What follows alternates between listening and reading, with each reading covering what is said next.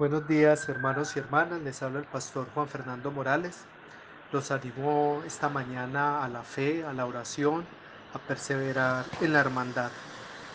Nuestro mensaje de fe en medio de la crisis lo tenemos el día de hoy en el Salmo 63. Los invito a que leamos este pasaje y oremos con nuestras familias. Esta oración es hecha por un hombre que se siente viviendo en una sequía del alma su oración sale desde los terrenos secos e inhóspito y sin agua, como lo dice en el versículo 1. Una imagen que pudiera describir su situación es la de un hombre orando desde el desierto, un desierto del alma.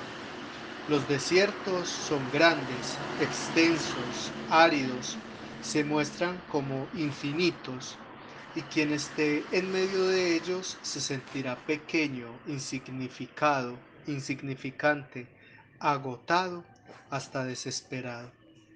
La pregunta que nos planteamos es la siguiente.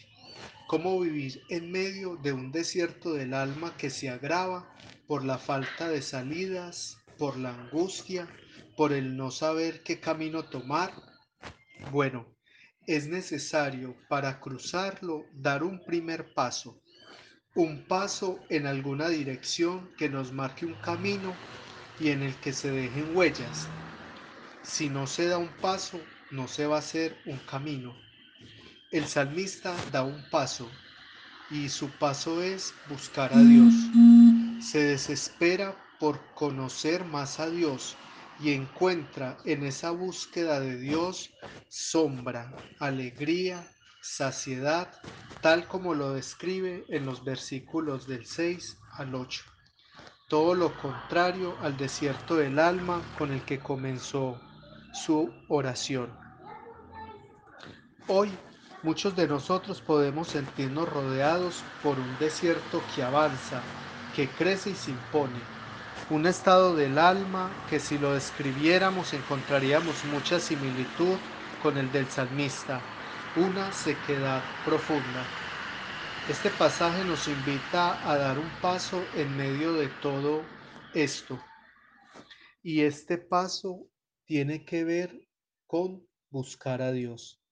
Este es el camino donde encontraremos satisfacción, alegría, socorro, sombra todo esto tan necesario para nuestros días.